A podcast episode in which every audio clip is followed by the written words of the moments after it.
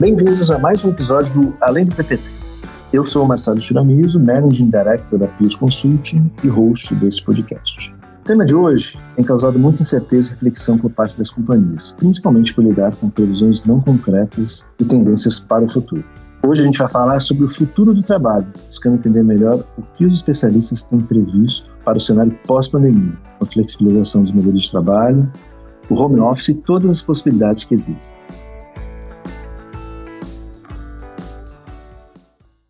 Tema de hoje se entrelaça muito com os temas de qualidade de vida no meio corporativo, ambiente de trabalho e pessoas. Por isso, a gente traz aqui a Aline Bernardes, especialista de conteúdo do Great Place to Work.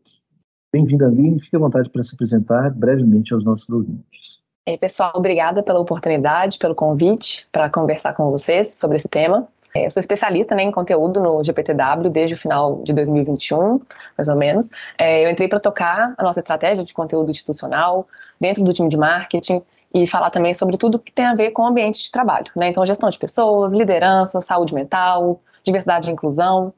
E a gente é, na verdade, um ecossistema de marcas. Né? Nós somos focados em, em melhorar os ambientes de trabalho de maneira geral é, para ser melhor para as pessoas, para ser melhor para os negócios e para a sociedade. Então a gente acompanha todas essas tendências, né? Todo esse, esse essas transformações que estão tendo aí no futuro do trabalho e na maneira de trabalhar e na nossa relação né, com o trabalho.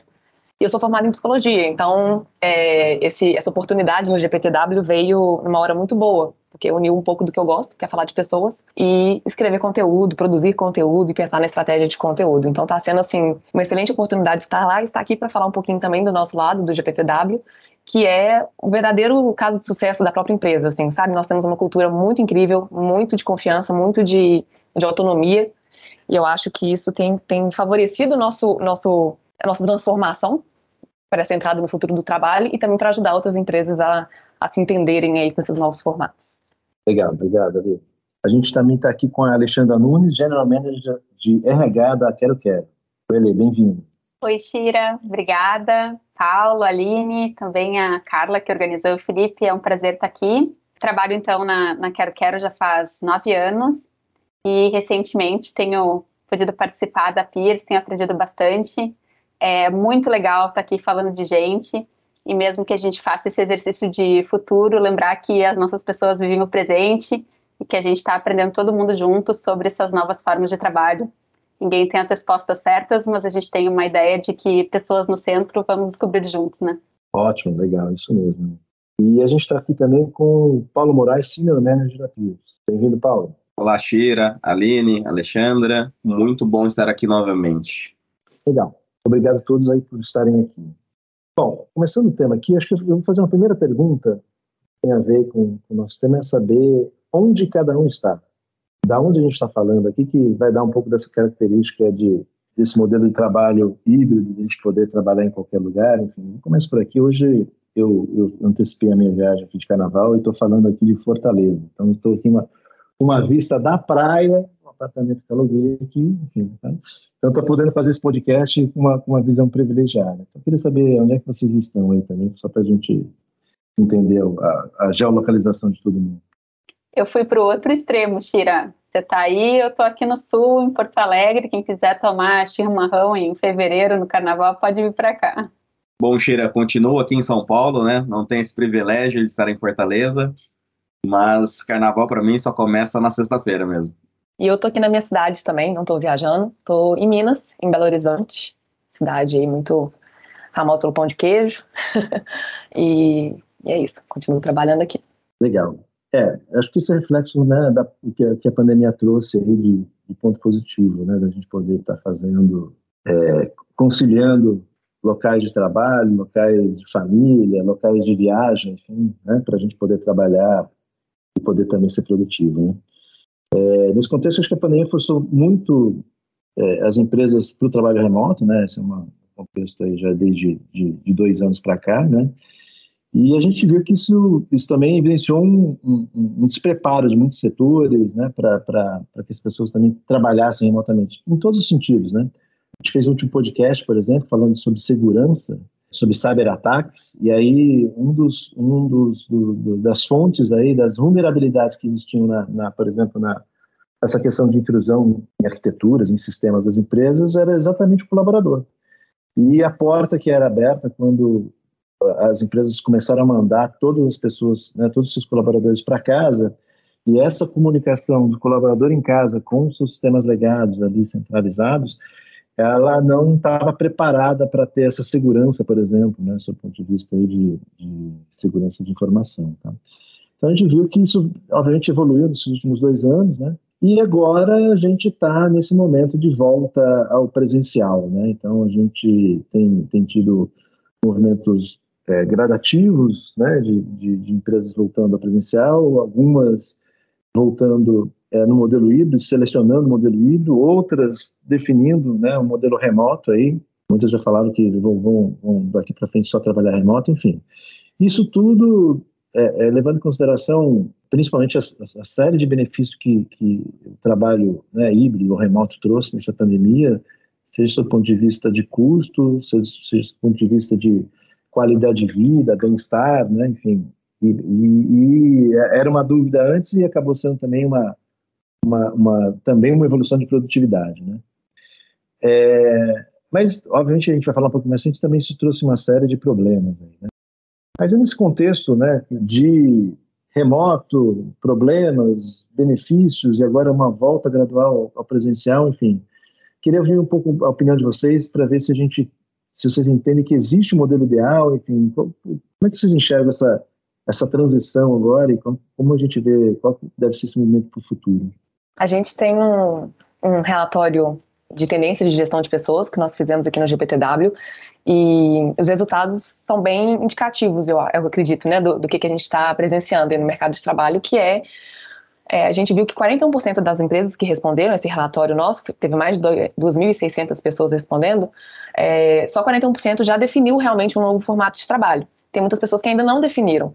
Né? Essa foi um desafio do ano passado, foi uma prioridade, mas ainda tem muita gente entendendo o cenário, né? Assim, é, entendendo o que, que funciona para as empresas e tudo. Mas dessas que já definiram, 66% adotaram ou adotarão o um modelo híbrido.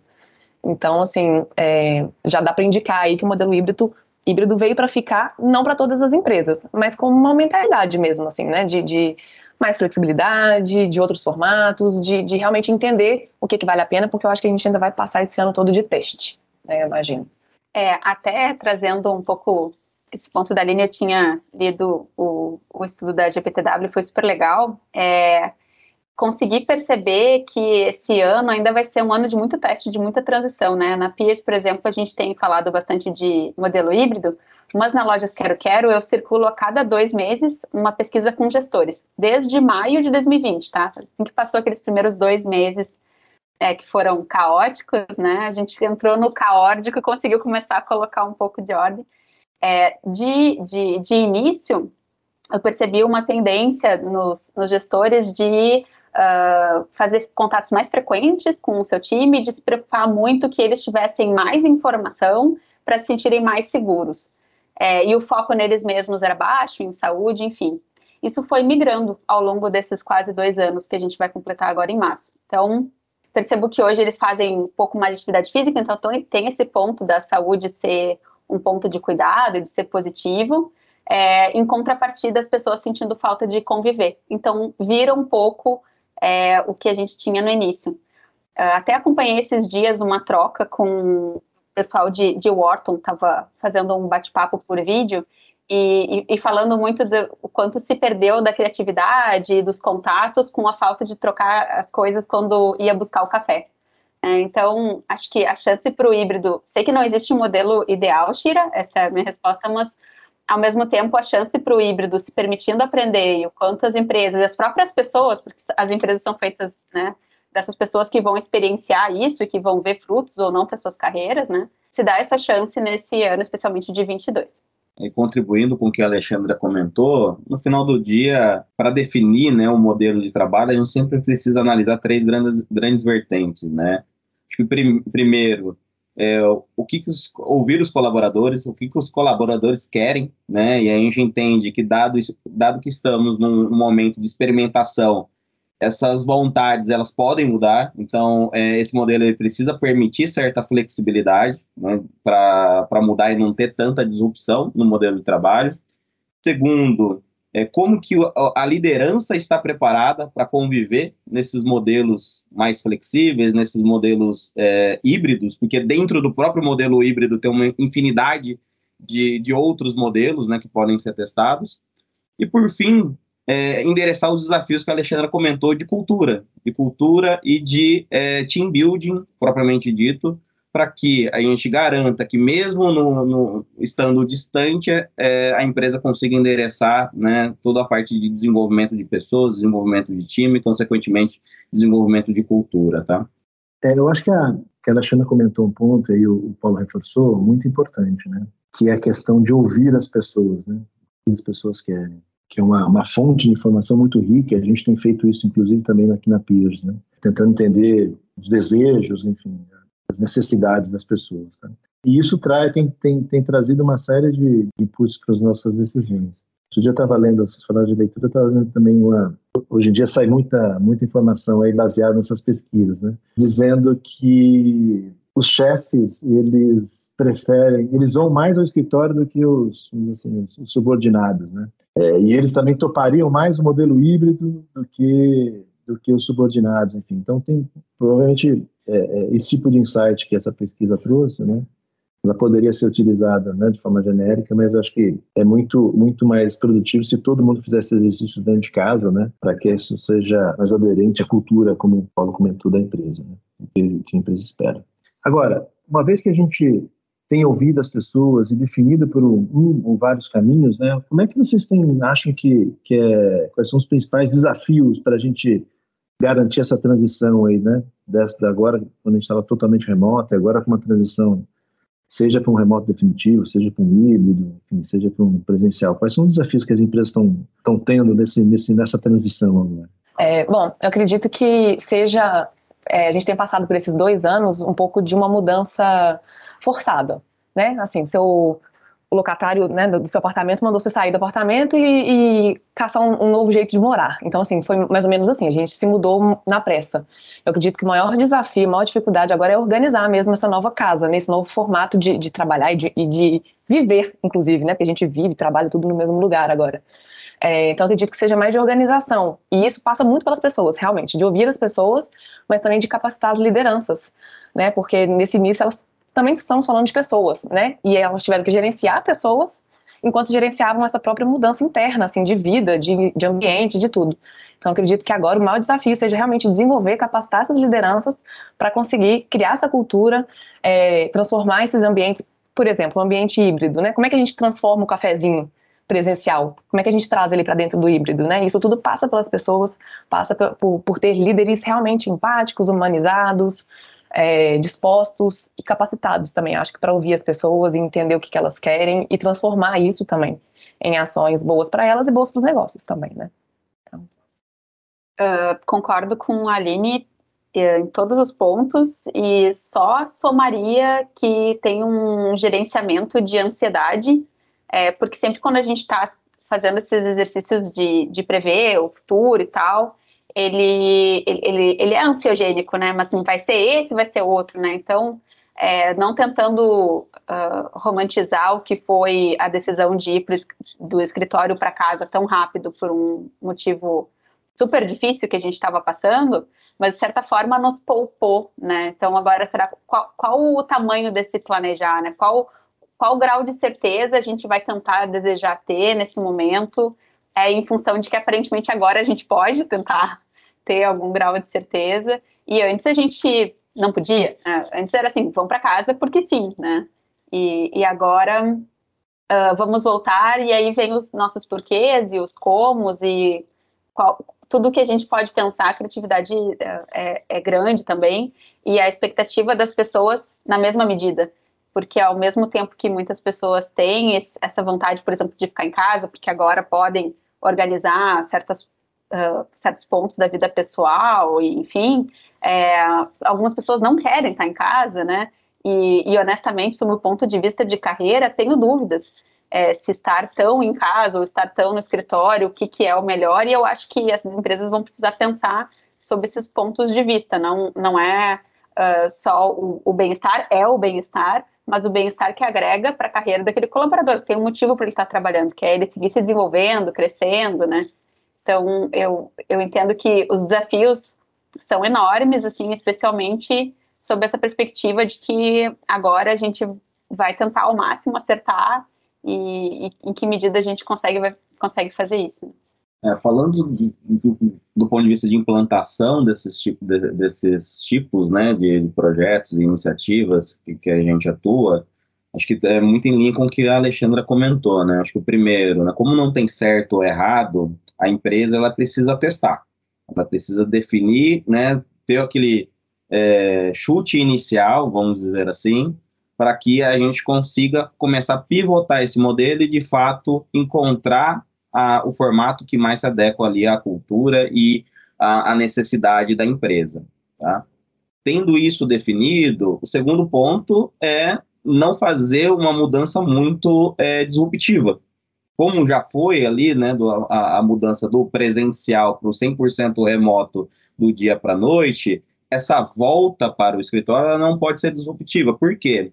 Aquelas pessoas, aquele público que gira entre de 20% a 30% é, dos colaboradores que não querem voltar para o escritório, eles precisam ter um ressignificado, eles precisam voltar a querer ir para o escritório, onde o escritório precisa ser um ambiente mais acolhedor, um ambiente que promova né, mais aquele encontro entre os times e, consequentemente, promova a criatividade entre eles, para que as pessoas sintam vontade né, de um, dois, três dias da semana ir para o escritório e fazer esse encontro presencial.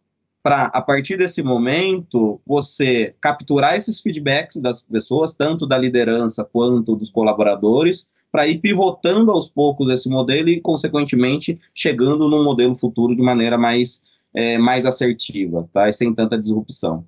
Vocês que é, esse, é um, esse é um engenheiro tratando de gestão de pessoas, né? É isso, a pessoa vai fazer um testing learning, né? E depois ele vai analisar novamente para ver o que está acontecendo, vai fazer uma melhoria contínua para tentar chegar no modelo futuro mais assertivo para os colaboradores. É, queria comentar o seguinte: é, o pessoal notou um fenômeno interessante nos Estados Unidos de ter visto um aumento nos números de pedidos de demissão após a pandemia.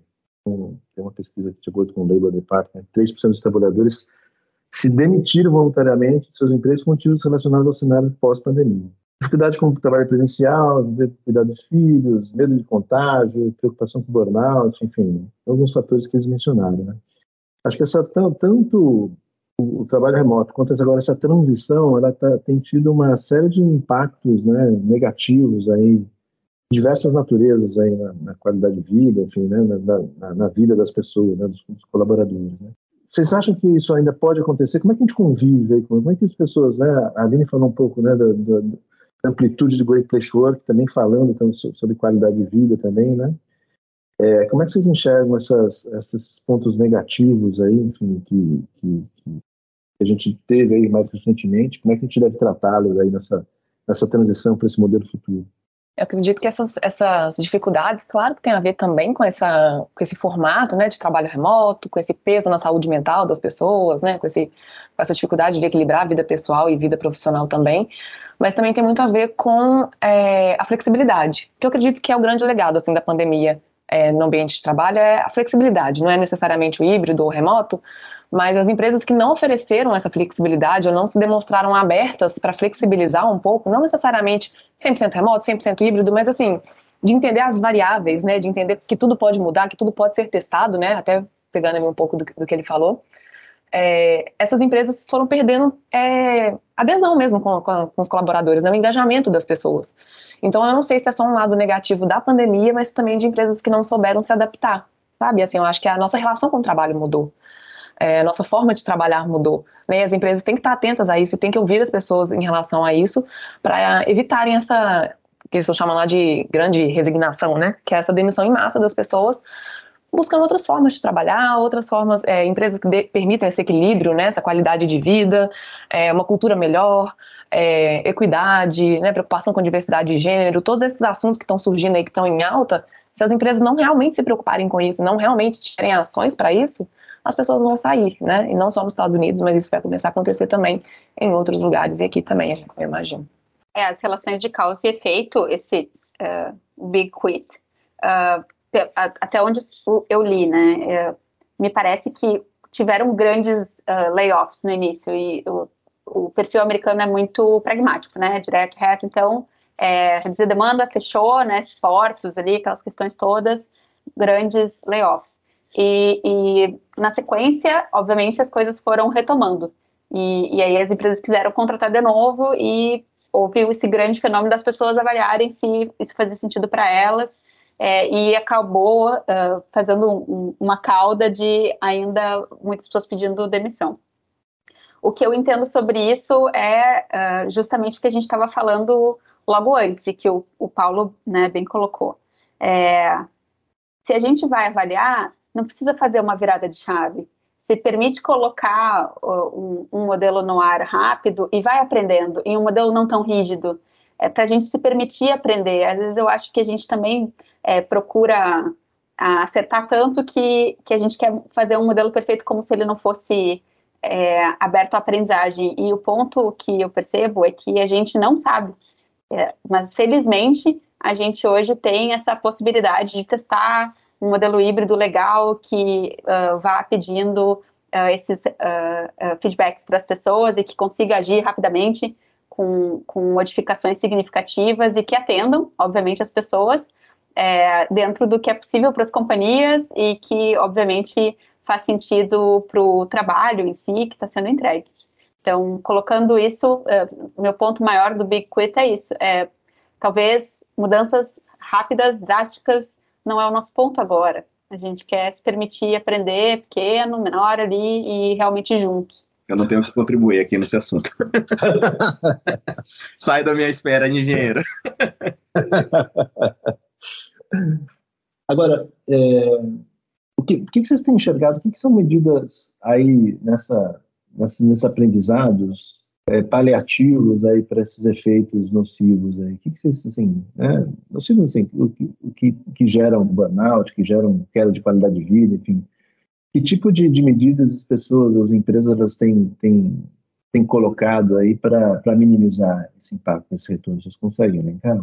Acho que o meu ponto aqui, Tira, é, a maior dificuldade, eu acho que eu até vou colocar algum ponto de vista, mas a maior dificuldade que as empresas têm com as pessoas no modelo atual, é, especialmente considerando aqui a Quero Quero que está em full home office, com exceção do, do call center e de algumas poucas pessoas da, da TI de infraestrutura, é, é que é difícil você controlar a disponibilidade. As pessoas estão muito disponíveis e isso causa muitas vezes uh, uma exaustão que né, pode ser em algum momento uh, diagnosticado com um tratamento específico para burnout, mas nem sempre, mas é uma exaustão, é, e é difícil a pessoa uh, entender os tempos dela e conseguir fazer um, uma atividade no tempo que ela tinha no escritório. E no escritório, eu ainda vejo que as pessoas tinham, a, na, na saída, elas tinham uma alta descompressão, porque mesmo que elas chegassem em casa, acredito que nesse nosso grupo aqui, é, passassem por isso, eu com certeza muitas vezes, eu ia, quando chegasse em casa, trabalhar de novo em algum ponto mas tinha uma forte descompressão na saída do escritório, ah, de descer a escada, entrar no meu carro, ligar uma música, e naquele trajeto onde eu ia ver sinaleira, carros na frente, enfim, né? Então, uh, o cérebro descomprimia. E quando as pessoas estão só em casa, elas ficam provavelmente naquela tela, né, o dia todo, uh, supostamente por produtividade, mas honestamente a gente baixa muito o nível de produtividade com não é à toa que as aulas, os períodos são de 45 minutos na escola, né? Precisa descomprimir depois de um tempo. E a pessoa, quando vai descomprimir da tela entre, depois de não sei quantas reuniões que ela, na verdade, não aguenta mais, ela pega o celular. E quando ela termina de trabalhar, sei lá que horas, ela liga a televisão. Então, eu acho que esse é o principal obstáculo, Tashira. Como a gente pode ajudar as pessoas a fazerem uma auto-organização que não acabe prejudicando a saúde mental, bem-estar físico, enfim, a própria uh, para produtividade, mas, mas sem ser só por produtividade, a saúde mental deriva, para mim, do mesmo ponto. Em que medida a pessoa consegue se organizar e, e enfim, ver melhor os tempos. Sheila, você perguntou sobre né, o que, que, as empresas também estão fazendo, né? Quais são as práticas que estão sendo adotadas aí para melhorar isso? Eu acho que, que, redução de jornada de trabalho, a gente tem visto falar em alguns lugares, né? Tem gente falando de quatro semanas, é, quatro dias na semana, horas, tem muitas coisas surgindo, né? É, dias sem reunião, algumas empresas já estão adotando, né? Aquele dia que você fecha a agenda e não vai ter reunião para você realmente poder focar nas coisas que você está fazendo. É, benefícios, bem-estar, saúde mental, acredito que também tiveram um boom muito grande agora, porque é, não basta só falar, né? Cuida da sua saúde mental, cuida do seu bem-estar, se você não entrega ferramentas para as pessoas sobre isso, né, desse assunto, né? Se você não, pre não prepara elas para isso. É, mas eu acho que é muito importante, e é uma coisa que eu vejo desde que eu entrei no GPTW também, é, já é uma coisa da cultura deles, que a conversa sobre vida pessoal, ela não pode ser é, dividida, assim, né, do, da, da vida profissional. Então tem que ter esse espaço. Essa conversinha do café tem que rolar nas reuniões também, né, de você falar um pouquinho das suas dificuldades, o que está acontecendo com você naquela semana, se você vai ter algum, algum momento de dificuldade naquela semana, que você vai precisar, às vezes, se ausentar um pouco, ou, né, ficar mais na sua, é, se você tem uma entrega muito importante para fazer, para você, né, já demonstrar aquilo é, que você vai ter aquele espaço ali que não vai estar tão disponível para responder mensagens, né? É, e eu acho também que é entender o que, que é urgente, né? Porque as empresas acabaram tornando meio que tudo urgente. E nem tudo é urgente. Então, se você manda uma mensagem num chat, nem sempre ela precisa ser respondida naquele momento, naquela hora, daquele jeito. Então, acho que é uma transformação de cultura mesmo, em que as empresas estão adotando pequenas práticas ali para deixar que as pessoas fiquem mais tranquilas e consigam fazer um pouco desse equilíbrio assim de vida pessoal e profissional, porque é tudo a mesma coisa, é tudo a nossa vida, né? Não dá para fazer essa separação tão grande assim, é, é dar autonomia para as pessoas e confiar. Eu acho que elas vão entregar o melhor e que elas vão ser produtivas, porque isso daí a gente vê nas metas depois, a gente vê nas entregas depois, né? Não precisa ficar ali microgerenciando, né?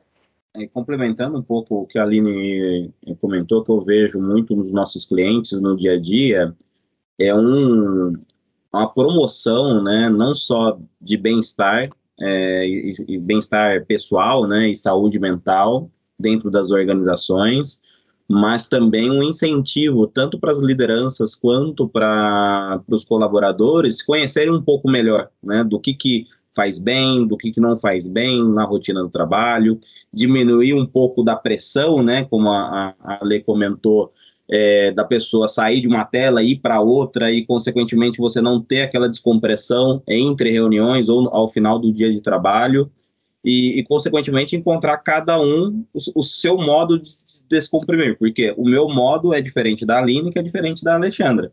E aí cada e quem tem que perceber isso é a pessoa com o apoio da empresa, né? Ou seja, a empresa tem que fornecer as ferramentas, mas no final do dia é um exercício de análise interior de cada um para saber qual é o modelo de trabalho que, que, que melhor se adequa ali a cada perfil, né?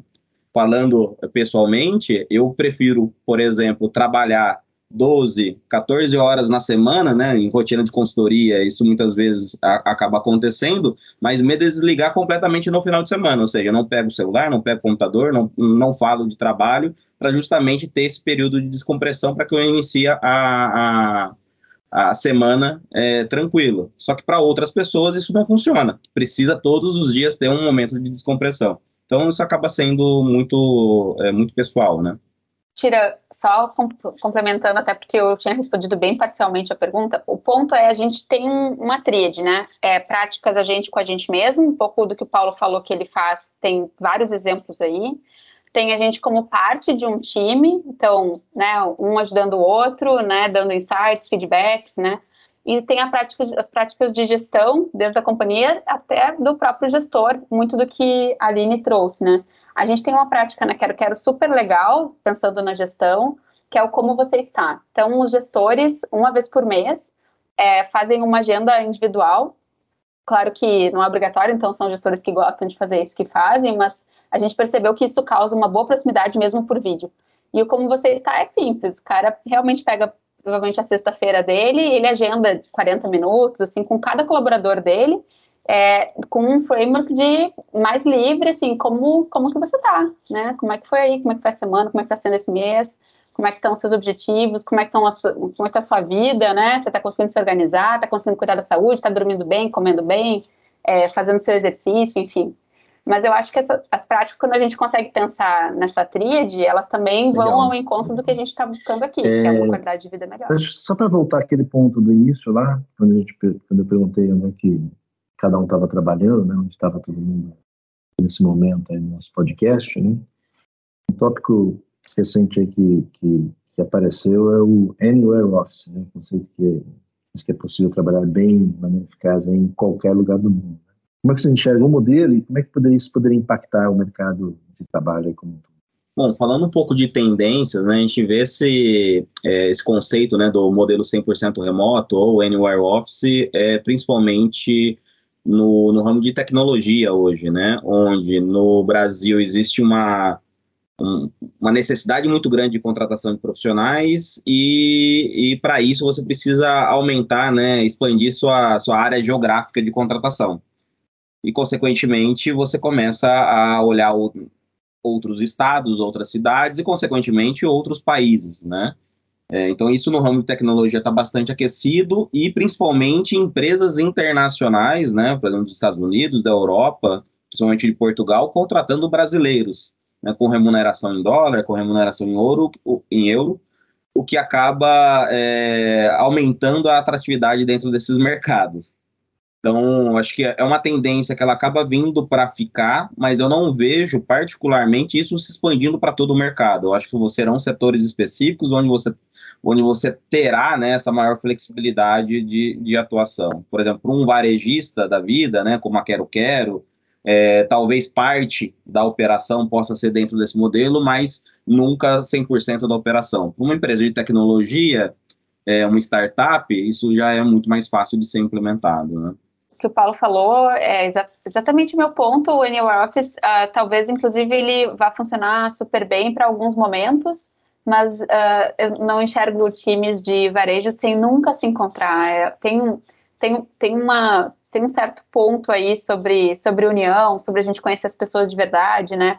Como que você faz relacionamentos profundos por, por vídeo, né? Então, produtivo, nossa, é demais. É, é inclusive o modelo mais produtivo é a gente estar tá uh, nas reuniões por vídeo, conseguindo desligar e em um segundo está em outra reunião, né? É, mas o quanto essa conexão é profunda uh, é, um, é um ponto importante, né, de pensar. Como complemento, né? Não, não acho que o, o full presencial seria o ponto. Justamente o Anywhere Office de vez em quando, porque um modelo híbrido funciona bem, é o que eu acredito. Eu acredito bastante também no Anywhere Office, mas eu acho que a ideia dele é exatamente essa, né? Você pode estar em qualquer lugar do mundo, inclusive onde sua, sua equipe toda está. Né? Então, acho que ter essa flexibilidade de você estar tá um dia numa reunião em São Paulo, que é, né, por exemplo, a sede ali do, do GPTW antigo, onde está toda a minha equipe ali, mas na semana seguinte, ah, eu quero ir lá para Fortaleza, quero conhecer lá. É, então, acho que dependendo do cargo, dependendo da, do segmento, dependendo de várias coisas, né? Acho que a gente tem que, que analisar também cada recorte, né, de equipe, de, de forma de atuação, de recursos disponíveis, assim, mas pessoalmente, se fosse pensar só no que eu acredito, assim, para mim, para minha vida, eu, eu gosto bastante dessa, desse, dessa liberdade, né? A gente poder trabalhar aí com vistas diferentes todo dia. Não, legal. Fazendo um outro gancho lá de um, de um comentário que eu fiz no início do podcast sobre a, as diferenças de prontidão ou de desejo de voltar ao escritório, onde os, os chefes eles têm mais vontade, né? eles, eles respondem mais positivamente ao, a voltar a trabalhar presencial que os seus subordinados. Entendo que parte disso muito provavelmente tem a ver com uma parte de gerações. Acho que as gerações têm mudado e talvez as gerações mais antigas elas têm mais tinham, né, e sempre tiveram mais costume de, de fazer lá o commute, né, enfim, de ir para o escritório, enfim, de sair de casa, de, né, de ter, ter os contatos presenciais, né? O networking presencial sempre foi muito importante, o cafezinho, como a gente falou, enfim. Então, acho que a, a, disposição de voltar, né, a, a, voltar ao que era normal, acho que ela é muito maior realmente nas gerações mais antigas. Posso falar por, por mim aí que eu também tenho mais essa predisposição. Acho que eu venho, eu venho de uma cultura, eu sou geração X aí, eu venho de uma cultura que o trabalho sempre foi muito importante, né? Enfim, e ir para o escritório significa, significa, trabalhar, né? Então acho que tem, tem muito isso no mindset das gerações mais mais antigas. E, e, mas a gente vê isso mudando, né? Acho que parte do reflexo dessa pesquisa acho que é um pouco questão de geração. Como é que vocês enxergam, vocês enxergam essa diferença? Como é que como é que a gente vai tratar essa diversidade de gerações aí para definir esse, esses novos modelos de trabalho? Esse é um grande desafio eu acho que esse é um dos maiores desafios, inclusive, tira, uh, que, que eu enxergo em função. É, uh, eu sou a geração de transição, inclusive, né? Eu sou, sou Y, sou de 87. É, mas eu enxergo o seguinte: é claro que se a gente viveu, a gente criou já muito caminho mental sobre coisas que deram certo, né? E a gente vai enxergar o caminho que a gente fez quando elas deram certo, porque se não deu certo, eu refiz aquele caminho, né? Mas, poxa, se deu certo, eu, eu fiz. Se eu fiz isso muitas vezes, não é mais uma ruazinha, uma vielinha ali, né? Já é uma autoestrada, enfim, enorme, super. E, e esse é o ponto, talvez, as, as gerações mais novas, e eu quero dizer com isso que estão há menos tempo, né, no mercado de trabalho. Talvez, imagina, algumas pessoas tenham começado a trabalhar é, remoto. A pessoa entrou no mercado de trabalho em 2020 e, e ela só conheceu esse. Então, uh, vai ter que ter a disposição de aprender. Eu acho que esse é um ponto legal. Construir junto, eu acho que é uma medida que ajuda. Mas esses dias eu estava ouvindo o Ricardo Basagra, que ele é diretor da, da geral da, da, Michael Page, que tem um podcast bem legal também, chamado Lugar de Potência. É, e ele, tá, ele faz entrevista, tal, bem legal. E, e um, um, dos, entrevistados estava dizendo para ele assim, não, é, não, não deixem de aprender também sobre as suas carreiras enquanto vocês estão convivendo presencialmente. Tem os dois pontos, sabe? Eu acho que a gente pode aprender muito com, com as gerações entrantes e daqui a pouco estão pensando de forma disruptiva, mas o, o invertido também, assim, se permitam é, de todos os lados aprender e construir junto, né? Acredito que investir na diversidade geracional é muito importante né, nas empresas, exatamente por isso, porque tem esses, essas diferentes perspectivas, né? E, e não só os, os que estão há mais tempo na, no mercado de trabalho aprendem com os mais novos, mas vice-versa. Assim, é uma troca e uma construção muito grande. Então, acho que primeiro as empresas têm que investir nessa, em colocar todo mundo de todas as gerações lá dentro, é, porque tem a questão né, dos mais novos terem afinidade com tecnologia, ter uma relação também diferente com o trabalho, né? É, essa questão de estar mais focado na carreira e menos com a empresa, coisa que antes né, a gente via que era uma, um, uma carreira mais linear dentro de uma empresa só, né? É, mas também eles têm uma rotina mais livre, né? Às vezes sem família, sem tantas obrigações. É, então também isso acaba pendendo para querer ficar no home office, talvez porque ali é só o escritório, do escritório para o quarto, não tem aquela obrigação, aquelas outras jornadas duplas, triplas e, e, e várias outras coisas para fazer. É, mas também, ao mesmo tempo, não dá para a gente fazer como sempre fizemos, só porque sempre foi feito assim, né? Então tem que ter essa troca, assim, tem que ter esse aprendizado com os mais novos também, e os mais velhos também estarem disponíveis para inovar, que eu acho que aí todo mundo ganha, né, esses diferentes pontos de vista. É, um ponto de tendência é que isso só piore na, na, ao longo do tempo, né, porque tem muito, muita relação com a afinidade digital dessas gerações, das novas gerações, e, consequentemente, do nível de expectativa, né? Hoje você, principalmente quem tem filho pequeno, né? já sabe que é, essa geração já é nativa digital, ou seja, muitas vezes prefere ficar no digital e aí com as discussões, né, as tendências de metaverso e assim por diante, é, o, o, o, modo de se trabalhar e o estilo de trabalho vai mudar muito nos próximos anos. Então, acho que no final do dia, acho que tem muito essa troca dos mais velhos com os mais novos, mas é uma tendência que as empresas e os mais velhos vão ter que se adaptar, né, com essas mudanças, essas mudanças geracionais. Por quê? Daqui cinco anos é a nova geração que, que será a líder da empresa e, consequentemente, ela que vai, é, que vai atuar nesse sentido. Bom, e agora a gente vai para o quadro de Pato para. Se você está ouvindo pela primeira vez, nesse quadro a gente traz um assunto mais informal e cotidiano para uma conversa mais contraída com os convidados.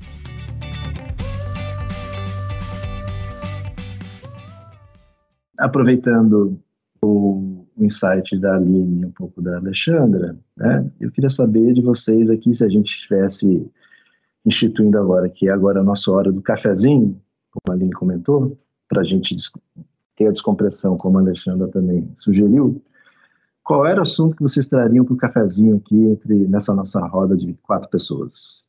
Acho que a gente, a gente se revela, né, Shira? Eu sou uma nerd de carteirinha, estou sempre lendo, ouvindo podcast, vendo a coisa que saiu. Eu ia perguntar se algum de vocês aqui nessa atualização toda está lendo o livro do Netflix, que é incrível. É, é, aprendo para mim, aprendo como gestora de pessoas, aprendo como RH, como membro de uma empresa, de uma cidade, como a gente subir nível, densidade é, de talentos, transparente, feedback na hora. É incrível, assim, o, o, as reflexões que esse livro está me trazendo. Eu ia perguntar isso aí. Eu iria perguntar, Shira, como é trabalhar com uma vista de frente para o mar? Se é, se é mais desapontante do que uma vista para marginal Tietê ou Pinheiros, ou se é melhor? E já eu ia comentar um pouquinho dessas, desses desafios do home office, né? Que eu estou aqui conversando com vocês várias vezes no mudo, ainda bem, porque meu cachorro não parava de latir na porta ali de trás e os ônibus não paravam de passar aqui, né? Tá dando seis horas mais ou menos, então acho que é aquela hora do cafezinho a gente juntava para falar assim, nossa, que dia, né? E dar uma, uma aliviada ali na, na pressão com os colegas. Então, olha, meu cachorro agora não tá latindo, então realmente é uma sorte.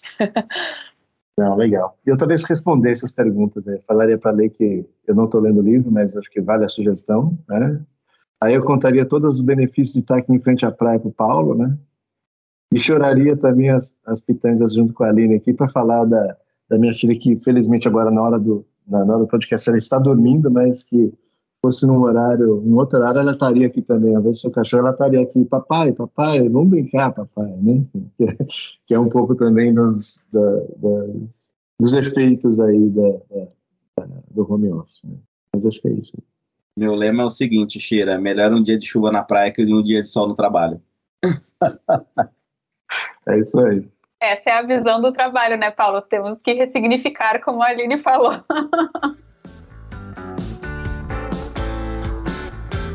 Bom, chegamos ao final do nosso podcast sobre o futuro do trabalho. Uma conversa super rica com insights sobre tendências e possibilidades para o futuro das empresas. Agradeço imensamente a participação dos nossos convidados, Aline, Alexandre e Paulo.